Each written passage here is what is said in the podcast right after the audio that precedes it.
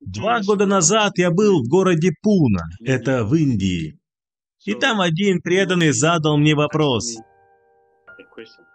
Как вы читаете книги Шила Прабхупады? Это произошло на утреннем Бхагаватам, и я ответил этому преданному, что я не читаю книги Шила Прабхупады, я их изучаю. Я изучаю книги Шила Прабхупады. Что означает изучение? Я их связываю с Прабхупадой. Что это не просто книги. Несколько дней назад я рассказывал преданным, как мой духовный учитель написал книгу о лидерстве. И на самом деле эта книга — это человек в книжной форме. И то, что ему нравится, он поместил в эту книгу. И то же самое я вижу в книгах Шилапраупады. Он сам лично присутствует на страницах книги. Если я хочу читать книги, я не думаю, что я потеряю свое время. Я знаю, что это общение с автором. Потому что он прямо там, там не просто слова. Это человек, который присутствует в книжной форме, поэтому собираюсь наладить с ним связь.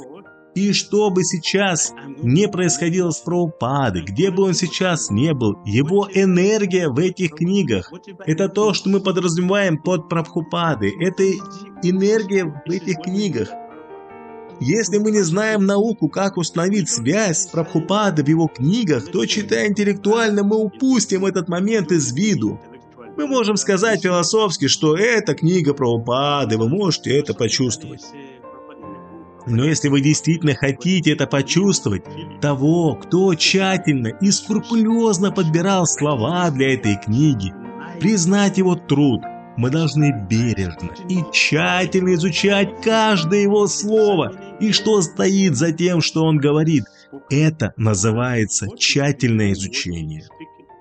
И таким образом мы непосредственно связываемся с Ашилой Прабхупадой. Как он сказал, Прочитайте, если вы не понимаете, прочитайте еще раз. Прочитайте снова и снова и снова, и вам откроется.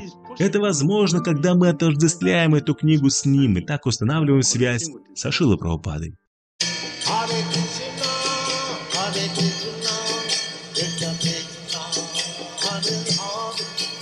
Hare Rama, Hare Rama, Rama Rama, other heart